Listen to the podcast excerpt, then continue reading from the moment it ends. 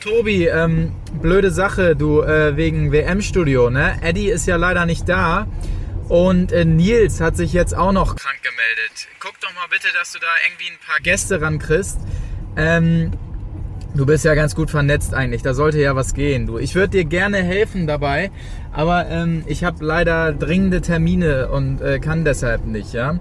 Also äh, bis später dann. Ja, guten Tag. Äh, zwei Cheeseburger, eine große Pommes.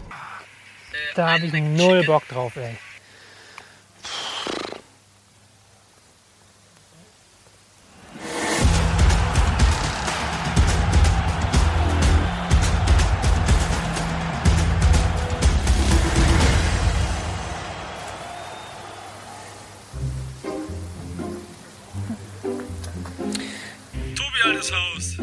Hey Nico, alles Haus. Ähm, sag mal, hast du rein zufällig Zeit für WM-Studio-Action hier? Du weißt, du hast mein Fußballleben bereichert. Du bist der Grund, warum ich Fußballspiele jetzt anders sehe. Aber ich kann leider heute nicht dabei sein, denn wie du siehst, stehe ich in Belgien beim Festival äh, und komme auch nicht so schnell wieder zurück, sodass ich leider nicht Teil der Sendung sein kann. Deswegen sorry. Ah, scheiße. Montag bin ich wieder dabei, aber dieses Mal musst du ohne meine schlauen Fragen auskommen. Naja, viel Spaß dir noch in Belgien. Ciao. Hey, hey, Natalie, wollen wir nicht nochmal über die WM-Orakel-Geschichte reden im Studio live? Ja?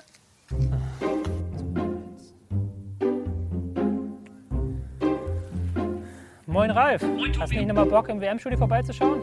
Äh, ich kann nicht. Ich äh, habe mich von dir inspirieren lassen mit dem äh, Love Train der Aufstellung hier am 16er, beziehungsweise im 16er.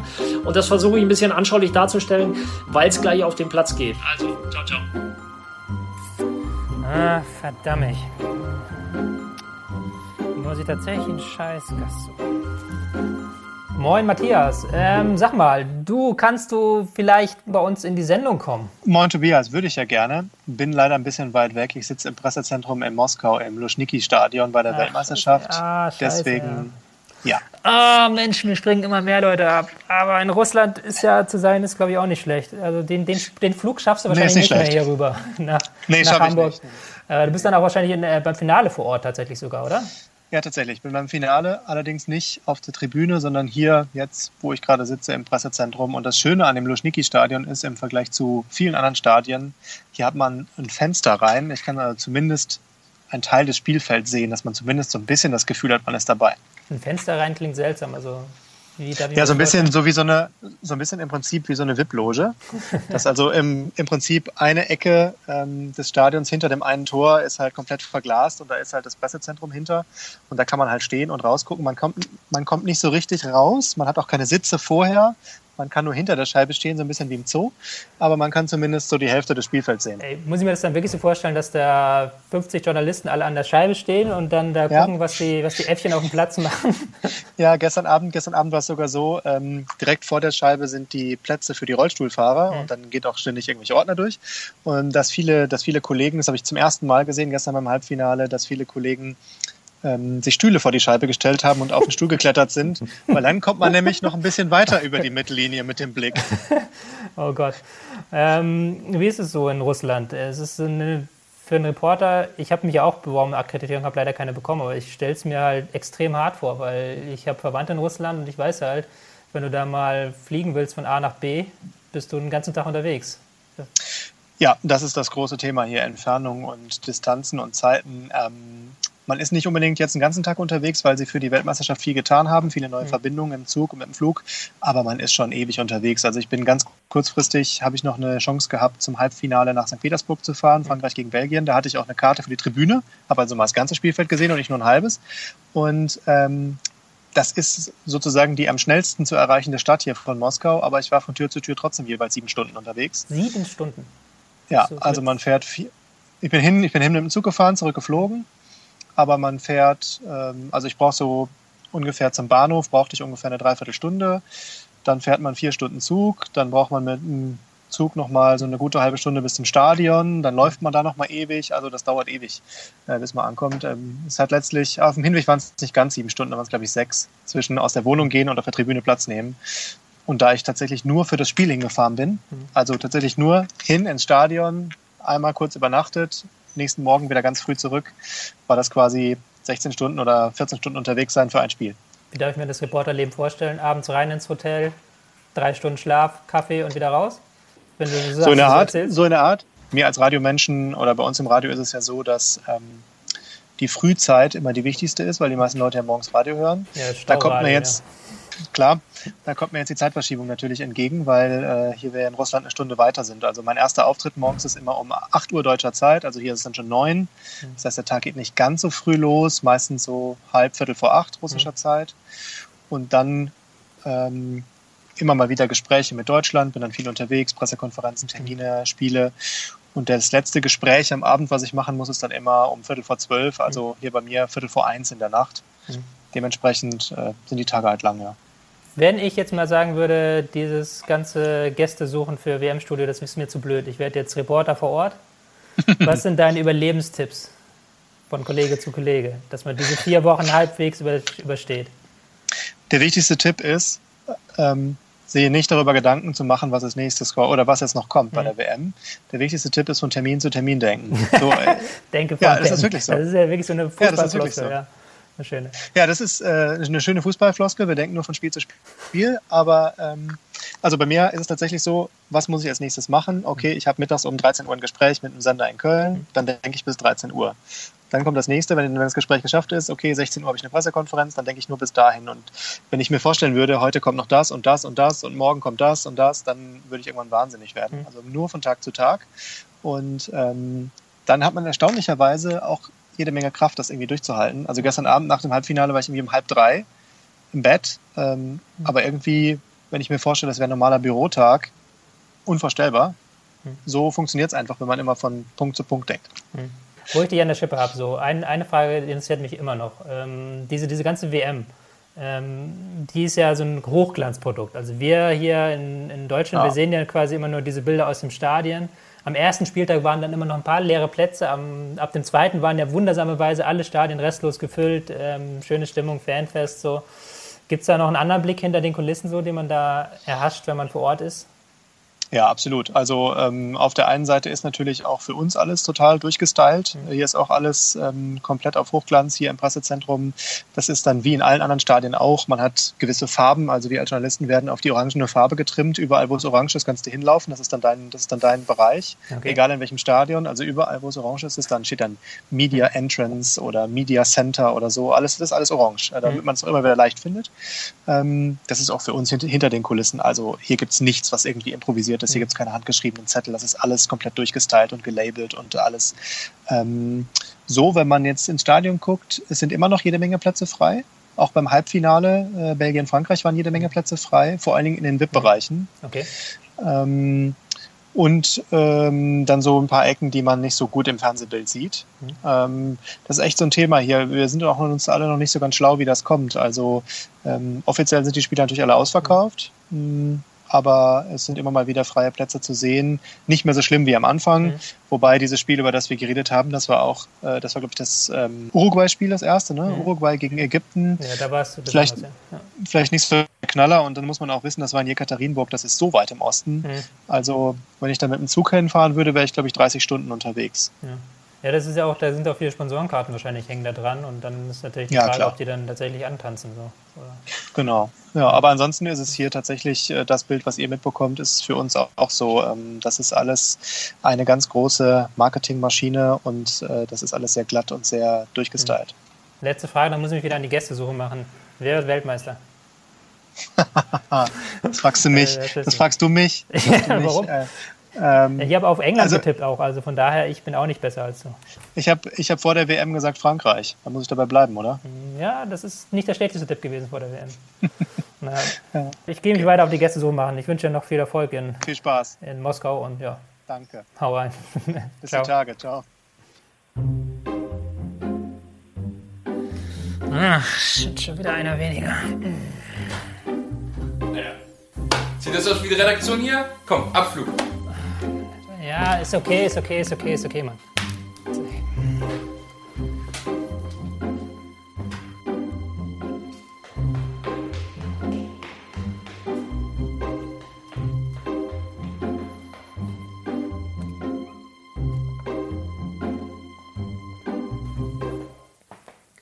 Äh, Anja, sag mal, wenn jetzt die Sendung heute ausfällt, weil ich keinen Gast mehr bekomme, würde ich dann trotzdem Honorar bekommen? Also wenn du keine Sendung machst, dann hast du auch keine Werbung, also haben wir auch kein Geld für dich. Werbung.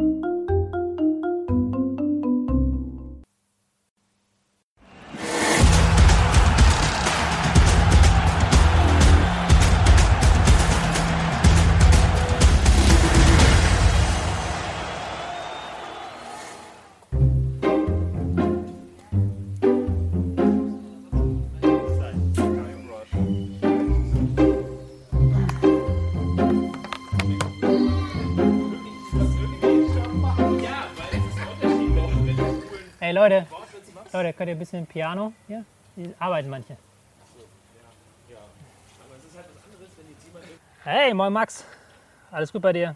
Schon wieder zurück aus Russland? Ja, ja, war ja nicht so lang. Äh, wie war es? Wir haben uns gar nicht gesprochen mehr so richtig. Wie war es in Russland? Ja, ähm, auf einer Seite natürlich enttäuschend, auf der anderen viele Eindrücke gehabt. Ähm, aber jetzt, äh, wo Deutschland eh raus ist, mache ich mir auch gar kein schlechtes Gewissen, dass ich daran schuld war. Bei meinem einzigen WM-Spiel ähm, haben auch ohne mich verloren gegen Südkorea. Deshalb. Ja, ist nicht deine Schuld. Gut Glück gehabt. Darf ich jetzt, ich, was ist das für eine hässliche Matruschka da? Äh, Ich wollte ein bisschen Setup hier reinbringen, weil bei dir so wenig Setup ist. Ähm, ey, ey, ich habe guck ja, dir ich schöne, hab, guck dir das an. meine- Siehst du das?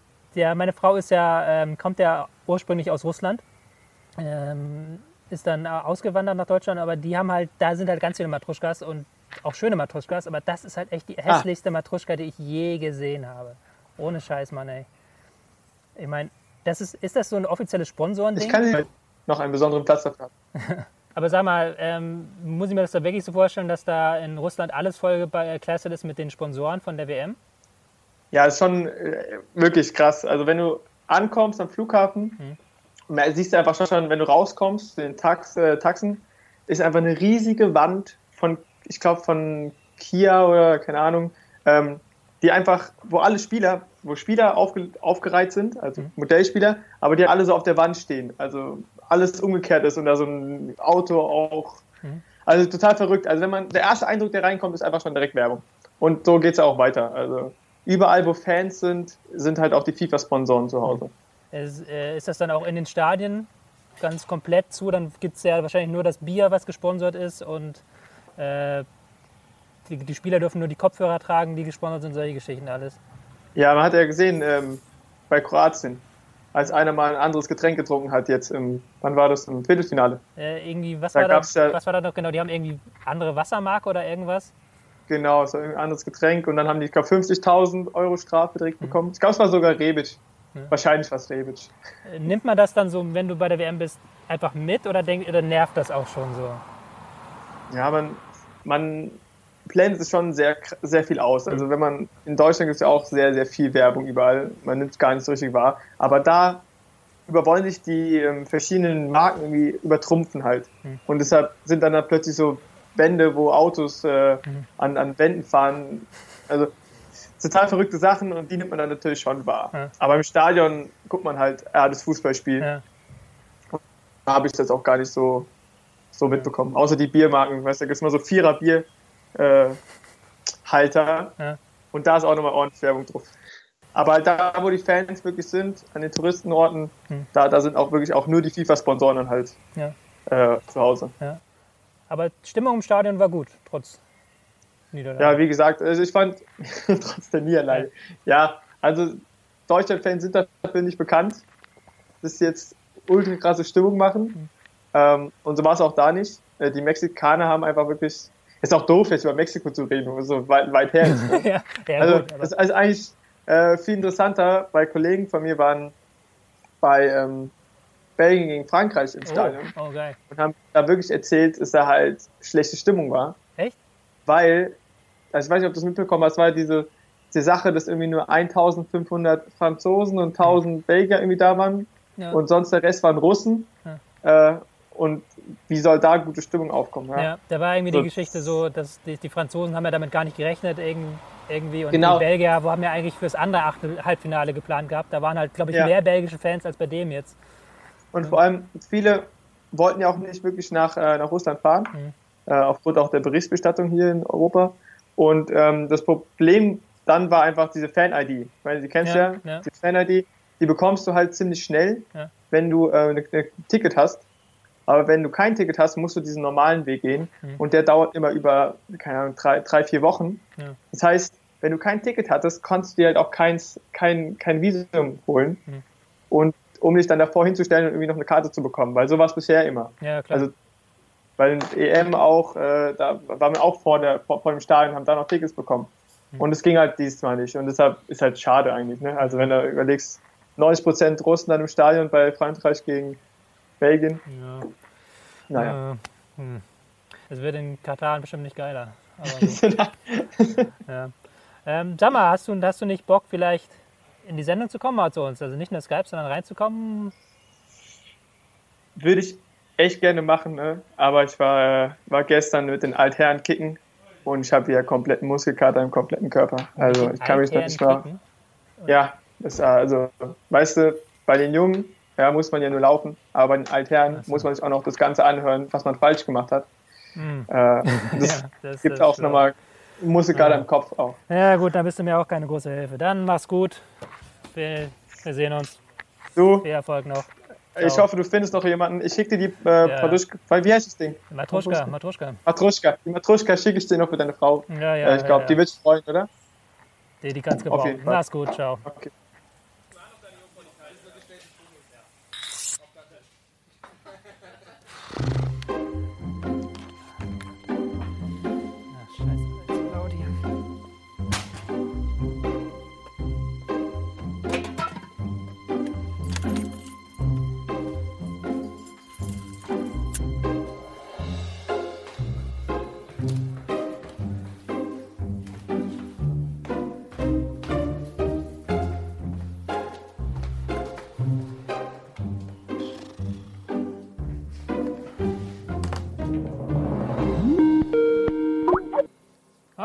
Moin Alex.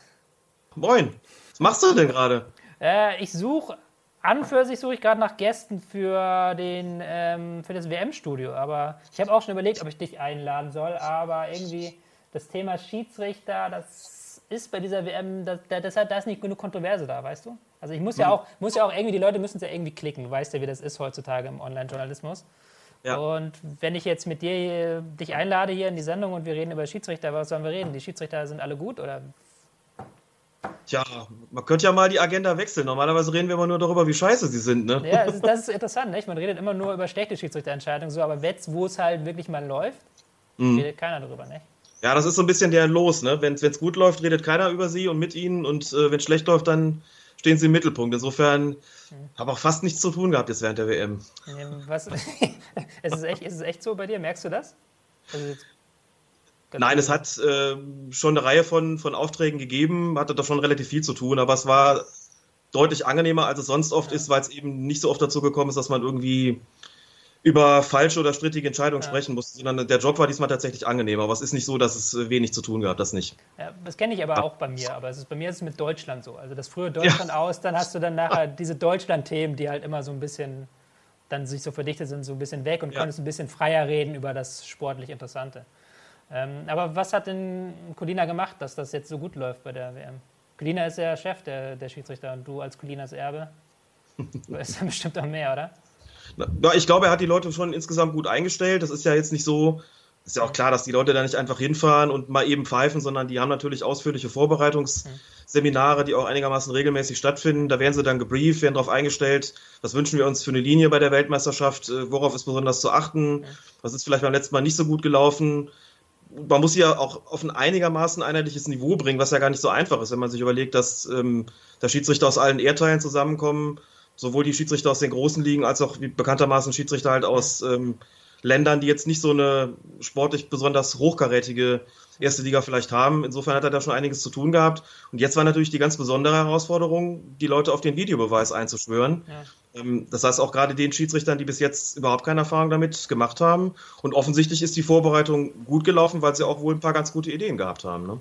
Ja, ich habe das Gefühl, dass es bei, bei der äh, WM sehr viel flüssiger zurande läuft als bei uns in der Bundesliga.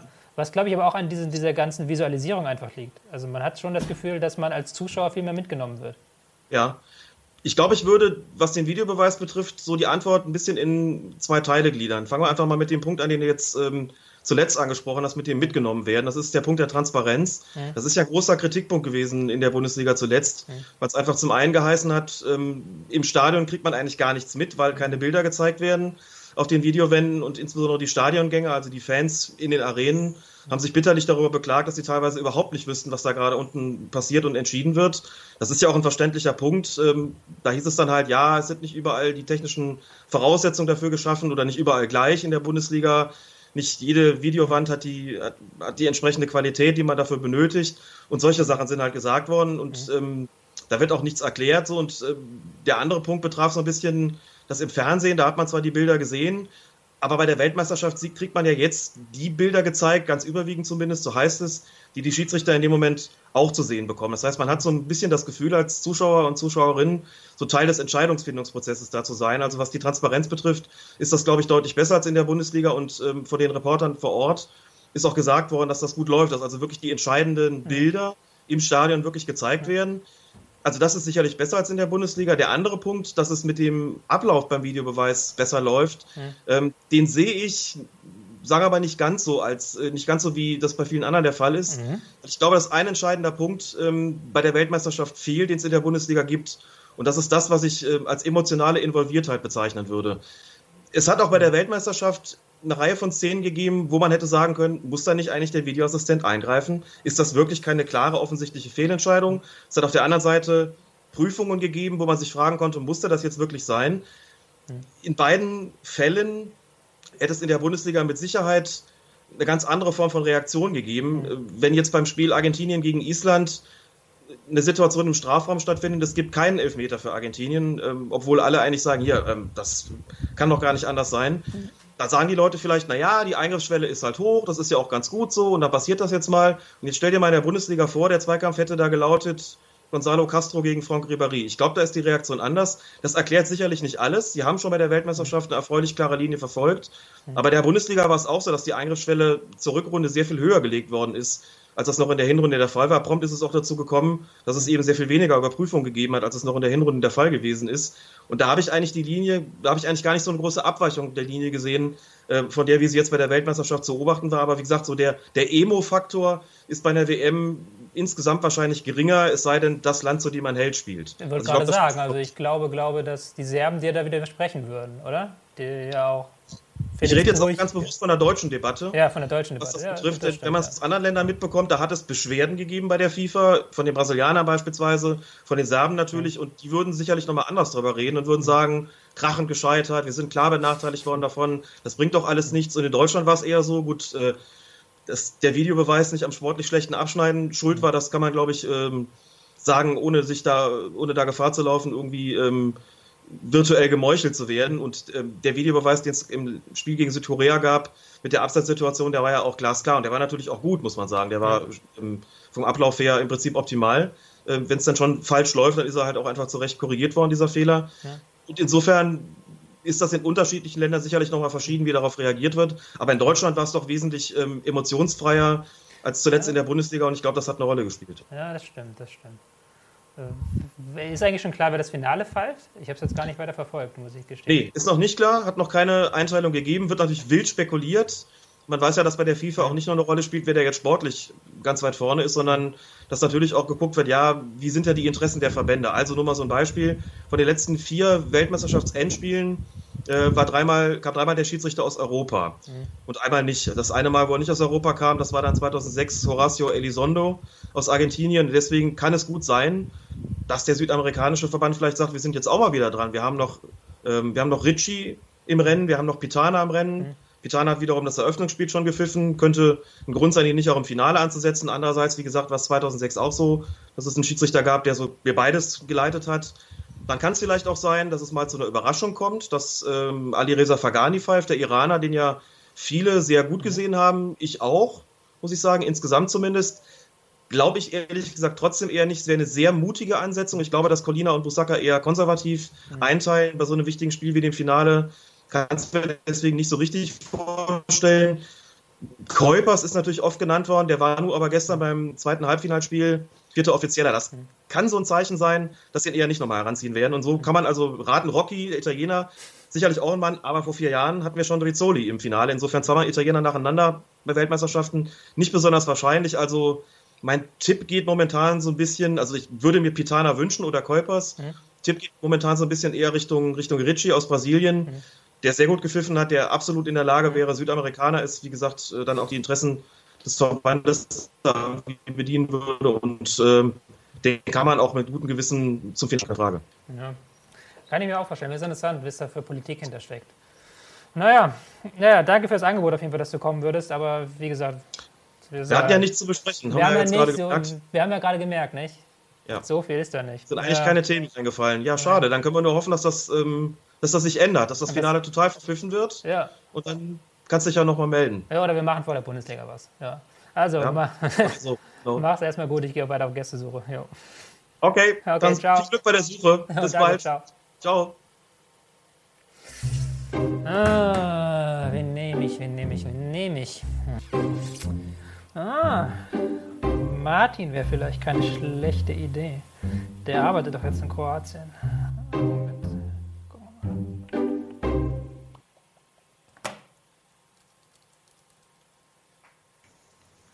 Moin Martin.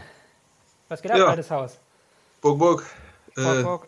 Äh. Ey, sag mal, hast du nicht rein zufällig Bock, nochmal in die Sendung zu uns zu kommen? WM-Studio, ich meine, das war doch ein Riesenhit beim ersten Mal. Ja, auf jeden Fall. Ich hätte auf jeden Fall Bock, aber äh, du musst mich einfliegen lassen von Split. Wenn äh, ah. du das äh, einrichten möchtest, dann äh, bin ich jederzeit dabei. Ja, geht wieder die Saison bei euch los? Ja, ja, am Sonntag ist erstes Training. Wir setzen einfach das Training auf 17 Uhr an und dann schauen wir mal. Schauen wir mal da. Die, die, kommen, die sind offenbar bekloppt. Die fliegen direkt raus. Aber bei, äh, besteht ja wahrscheinlich zu 90% aus kroatischen Spielern. Ich meine, das ist doch so eine geile Teambuilding-Maßnahme eigentlich direkt am Anfang der Saison. Ja, Erstmal genau. die kroatische WM-Niederlage angucken. ja, das ist zu befürchten halt, ne? Also ich habe auch, ich freue mich extrem über den äh, Finaleinzug, aber ich bin sehr, sehr skeptisch, dass das jetzt was werden soll gegen Frankreich. Die sind schon extrem stark. Ja, Deswegen... äh, erklär mir erstmal, wie das, wie das sein kann, dass so eine kleine Nation wie Kroatien mit 4 Millionen so geile Fußballer hervorbringt.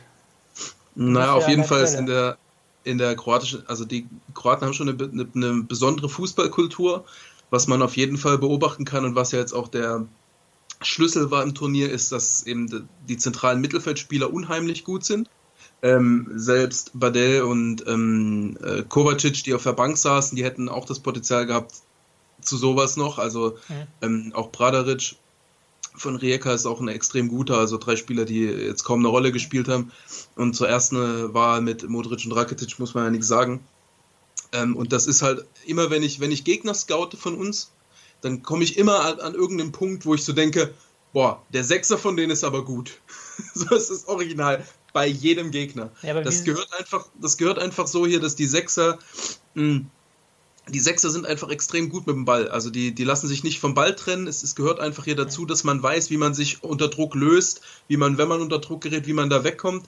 Ich sage immer so, in, in Deutschland ist die, die Mentalität, wenn man den Ball verlieren könnte, äh, bloß vermeiden, dass man in die Situation kommt. In Kroatien ist, diese, ist die Lösung einfach, ja, verlier halt nicht den Ball. So. Und äh, ich glaube, das hilft extrem bei der Entwicklung von diesen ganzen Sechsern. Und ähm, dazu kommt halt noch, dass, dass äh, ja auch einfach die, die athletischen Voraussetzungen von den Kroaten ziemlich gut sind. Also die, äh, wenn man durch Split läuft, die sind alle wahnsinnig groß. Ich bin so 1,80, ich bin da durchschnittlich groß. Also in Deutschland komme ich mir groß vor, in Split komme ich mir vor äh, durchschnittlich oder klein, so ungefähr. Ähm, Split gilt auch als die Stadt mit den meisten Profisportlern pro Einwohner in der Welt. Weiß nicht, ob das stimmt, habe ich mal aufgeschnappt. Also. Klingt gut auf jeden Fall ja, ist eine Mischung aus, aus so Voraussetzungen und, und der Fußballkultur hier. Ja, ist natürlich, ist Zufall, dass jetzt, wo du da bist, dass sie dann ins Finale einziehen? Weiß man nicht. ich sag mal so, 2014 war ich noch in Deutschland.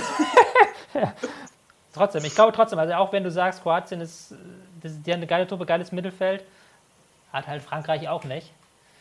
Ja. Und ich glaube halt schon, dass Frankreich da eine Stufe reifer ist irgendwie. Ich, ich kann es auch nicht mal so richtig erklären. Also. Naja, also Frankreich hat halt eine, eine absolut überragende Abwehr, muss man sagen. Die, ähm, auch die Außenverteidiger sind ja extrem defensiv stark. Okay, das sind die kroatischen äh, beiden auch. Gerade Vesalko ist schon sehr, sehr gut. Aber äh, Vida und Lovren, gerade Vida spielt zwar ein gutes Turnier, aber die beiden sind schon noch mal eine Stufe schwächer als, ähm, als Varane und um, MTT. Und ähm, die ganze Spielanlage von Frankreich, also die Spielanlagen von beiden Mannschaften sind, glaube ich, gar nicht so unterschiedlich. Nee, aber ähm, äh, Frankreich hat dann halt noch mehr individuelle Klasse, vorne und hinten. Also es ist unglaublich schwer, gegen Frankreich Tore zu schießen. Äh, selbst wenn man Lukaku und De Bruyne und Hazard hat, ist es unglaublich schwer. Und ähm, gleichzeitig ist es, ähm, kann man Frankreich zwar verteidigen, Dänemark hat zu Null gespielt zum Beispiel, aber so auf 90 Minuten komplett äh, Mbappé und, und Griezmann einzuschränken und Pogba, der dann noch nachrückt, das ist schon sehr schwierig. So. Ich, ich sehe auch so, so ein kleines Mismatch, so mit Strinic und wieder gegen Mbappé. Und ja. da bin ich gespannt, wie sie das. Ja, gegen Mbappé ist ja fast jeder Verteidiger ein Mismatch. Ich glaube, ja. wieder ich das noch eher zu als, als den meisten anderen im Turnier. Aber schwer ist es auf jeden Fall. Also Mbappé kann immer, kann immer was Überraschendes äh, gelingen einfach. Okay. Muss man halt, muss man ein bisschen drauf spekulieren, dass es einfach nicht, dass er nicht so, so oft in die Situation reinkommt, weil mhm. das war jetzt so ein bisschen das Ding im, im, Laufe des Turniers, dass er eigentlich, er hatte zwar seine Glanzmomente, aber nicht so, einfach nicht so viele davon. Ja? ja. Also gegen, gegen Belgien war er auch an keinem Tor beteiligt zumindest. Ja, aber der hat auch schon ein paar geile Momente gehabt, muss ich schon sagen. Ja, eben, ja, eben. Aber also, es ist, also, also dadurch, Argentinien dass, hauptsächlich, dadurch, dass Frankreich halt nichts, ja dadurch, dass Frankreich nicht so häufig, so, die, spring, die bringen nicht so viele Spieler nach vorne, die kommen nicht so häufig ins Angriffsdrittel rein und so strukturiert. Ja. Und dadurch kann man einfach Glück haben, dass Mbappé nicht genug Bälle kriegt über 90 Minuten, um halt richtig viel Durchschlagskraft, äh, richtig viel Effekt ja. am Ende zu haben. Aber ich glaube trotzdem, ich glaube, wenn am ehesten, dann muss halt, ich, die, die Kroaten haben halt so ein komisches Ballbesitzspiel, finde ich. Also halt mit Modric und Rakitic, die sind halt individuell so geil. Jetzt gegen England ja. haben sie mal versucht, die ein bisschen weiter vorne reinzubeziehen ins Spiel, was aber auch nicht so ganz geklappt hat. Die, die ja, haben halt ja, gegen, gegen England haben sie halt sich dauernd auf den Flügel drängen lassen, haben dann die schlechtesten Flanken geschlagen, die ich so je gesehen habe. Dass Perisic ja, da an diese Flanke reinkommt, ist ja einfach nur, weil Perisic übergeil ist so. Die Flanke wäre ja bei 90% aller Spieler wäre das eine komplette Bananenflanke gewesen, so in einen leeren Strafraum reinzuflanken flach. Hm. So. Stimmt schon. Aber Perisic ist ja äh, wahrscheinlich am Sonntag auch noch ganz geil. Und ja, Mandzukic kann ja auch immer mal wieder was äh, hervorbringen. Naja, es ist so ein bisschen, wie gesagt, strategisch ähneln sich schon die Mannschaften, weil Frankreich ist ja auch nicht so, dass die so wahnsinnig viel herausspielen, sondern auch ein eher defensiv angelegtes Ballbesitzspiel haben. Beide Mannschaften machen es ein bisschen so, dass eigentlich drei zentrale Mittelfeldspieler, also bei Frankreich noch der Linksaußen, mhm. ähm, eben tendenziell in der zweiten Linie bleiben und nicht ins offensive Mittelfeld aufrücken, sondern ins defensive. So hat man dann mindestens fünf Spieler in der Restverteidigung und dann noch die Außenverteidiger optional. Und da steht man dann halt stabil. Und beide Mannschaften können dann in der Struktur den Ball halten, äh, den Gegner hinten reindrücken, Konter kontrollieren und das Spiel dominieren. Und ich glaube, es, es ähm, kann ein Spiel werden, wo es so abwechselnd läuft, dass beide relativ lange Ballbesitzphasen haben, aber nicht so viel Gefahr erzeugen.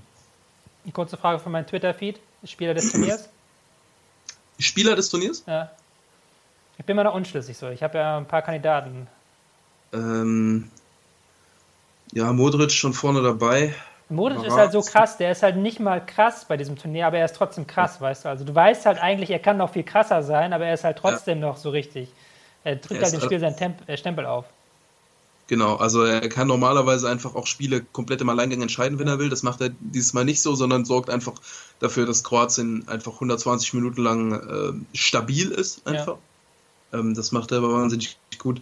Ja, Varane ist noch nicht so richtig gefordert. Sonst, also ich glaube, vom Potenzial her könnte es Varane sein, aber war bis jetzt, hatte noch nicht so, also weil die gesamte Defensive von Frankreich so stabil ist, die Innenverteidiger müssen gar nicht so viel machen. Hm. Hat die, äh, hat die zweitmeist geklärten Aktionen trotzdem aller Spieler bei der WM. Ja. Also von denen, die jetzt in, in der Vorrunde weitergekommen sind, die habe ich mal ausgeklammert, aber halt, mhm. ich glaube, ein russischer Verteidiger hat noch mehr, aber sonst. Mhm. Das sagt ja auch was, obwohl sie so stabil stehen, wenn was durchkommt, klärt das halt weg. Nicht? Naja, schade, dass du nicht kommen kannst. Schade. Ja, tut mir leid. Aber mir leid. vielleicht nächste Saison mal wieder. Mach's gut, ciao. Dankeschön. Tschüss. Oh, wie geil ist das hier? Oh, was ist doch Nils, oder? Oh, Mann! Geiler Typ! Was zur Hölle machst du hier? Du, es, es hieß, dass Best du nicht da bist, hieß es für mich. Ja, ich bin eigentlich krank, aber ich recherchiere hier. Für, für FIFA. Ja, für, nein, das ist Studio ich oder recherchiere. Tobi, Mann, ich recherchiere für die fucking Sendung, Alter. was? du bist doch gar nicht da, dachte ich. Du bist doch Ja, weil und musst ich- dich schonen oder so. ich krank bin und ich trotzdem hier recherchiere für die Sendung. Oh Mann. Ja, ist mir auch egal jetzt. Was ist los? Ja, ich finde keine Gäste für die scheiß Sendung und ach. Kroatien hat das scheiß Halbfinale gewonnen. Ich habe keine Ahnung, wie Kroatien dieses scheiß Halbfinale gewonnen hat, weißt du? Ich Ja. hab, wir sind alle davon ausgegangen, dass England gewinnt. Alle sind davon ausgegangen, dass England gewinnt. Deswegen Jeder auf der. ich hier, ja. Ja, deswegen daddelst du hier Kroatien gegen Frankreich Finale. Um dem auf den Grund zu gehen, ja. Ah. Was da passiert ist. Hm, Was ist passiert? Folgendes ist passiert. Also, die Engländer haben während des gesamten Turniers Hm. den Eindruck erweckt, sie werden jetzt irgendwie so eine spielstarke, junge, hungrige Mannschaft wie Frankreich. Sind sie aber gar nicht. Das hast du geklaut vom Rechtsverteidiger von Kroatien, von Brasalko. Der hat das nach dem Spiel gesagt so. Alle haben gesagt, das ist eine neue Mannschaft und sobald wir Pressing gemacht haben, haben sie doch nur lang geholzt, So. wie die typischen Engländer. Vielleicht hat er das ja auch von mir. So. Und äh, ja. England hat nämlich hat, äh, in der Vorrunde Panama und Süd, das südchinesische Meer oder was, was die da noch in der Gruppe hatten. Und gegen Belgien haben sie verloren. Und dann hatten sie Schweden. So, diesen Bieder, wenn man da mal 1-0 führt durch eine Standardsituation. Haben nur Standard, ich glaube, wie viele? Acht Tore von zwölf oder so waren Aber sie Standardsituationen? hatten sie ja, im- sie hatten's ja schon drin eigentlich im Kasten, so, ne? Sie haben ja geführt, sie Ja. hätten da ja einfach nur weitermachen müssen. Ja, haben sie aber nicht. Haben sie aber nicht. So, und äh, da, im Gegensatz zu Frankreich, die gegen Argentinien hinten lagen und dann ähm, gefordert waren, hat man gesehen, was Frankreich zulegen kann, wenn sie müssen. Und das hat England leider nicht geschafft. Und Kroatien ist auch äh, abgezockt. Ist eine ganz abgezockte Truppe mit viel Erfahrung. Ähm, und ich war ein bisschen überrascht, dass England auch gerade in der zweiten Halbzeit so wenig entgegenzusetzen hatte. Auch so wenig gekontert hat. Ähm, und ich glaube, sie haben sich zu sehr auf ihre Standardsituation verlassen. Das glaube ich auch. Ähm, ja. und ich glaube, dass am Ende des Tages sie nicht spielerisch so stark sind, wie viele sie vielleicht gemacht haben durch diese Euphorie auch. ja, vielleicht war diese Euphorie, haben wir uns- getäuscht. Ja, Aber jetzt äh, sage ich, Frankreich wird Weltmeister, oder? Das ja ich befürchte, also ja, Frankreich, also ich glaube, äh, es hat aus vielerlei Gründen. Erstens, die Mannschaft hat aus 2016 gelernt. Ähm, Da war sie auch deutlicher Favorit. Portugal hat sich auch durchs Turnier ge gewälzt, gequält. Ähm, und äh, sie wissen, das hat man auch nach dem Spiel gesehen, es erinnert mich ein bisschen an Dallas Mavericks. als irgendwie 2011, als sie den Titel geholt haben, war es 2011, ich glaube, haben sie nämlich gesagt, weil sie da vorher nämlich diese bittere Niederlage hatten gegen Miami ein paar Jahre zuvor, ähm, da haben sie sich gesagt, ey, wir haben nichts erreicht.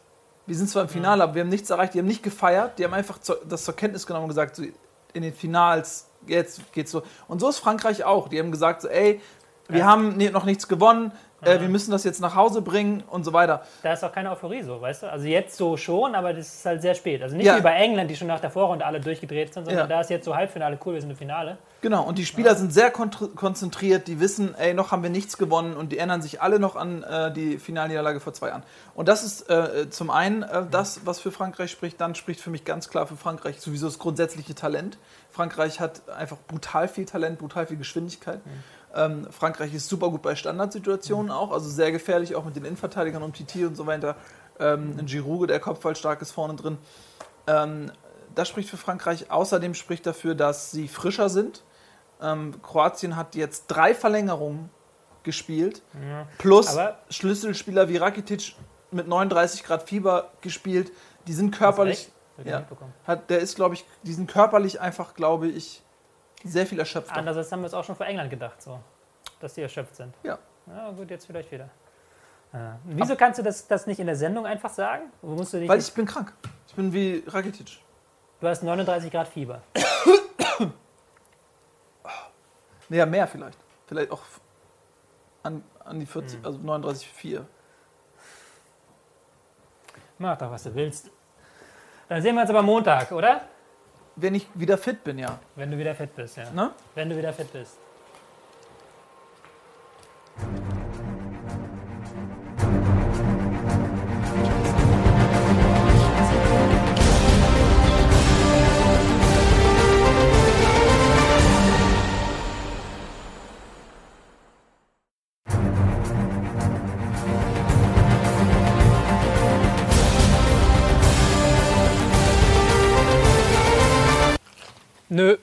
Sorry, Leute. Sendung ist abgesagt.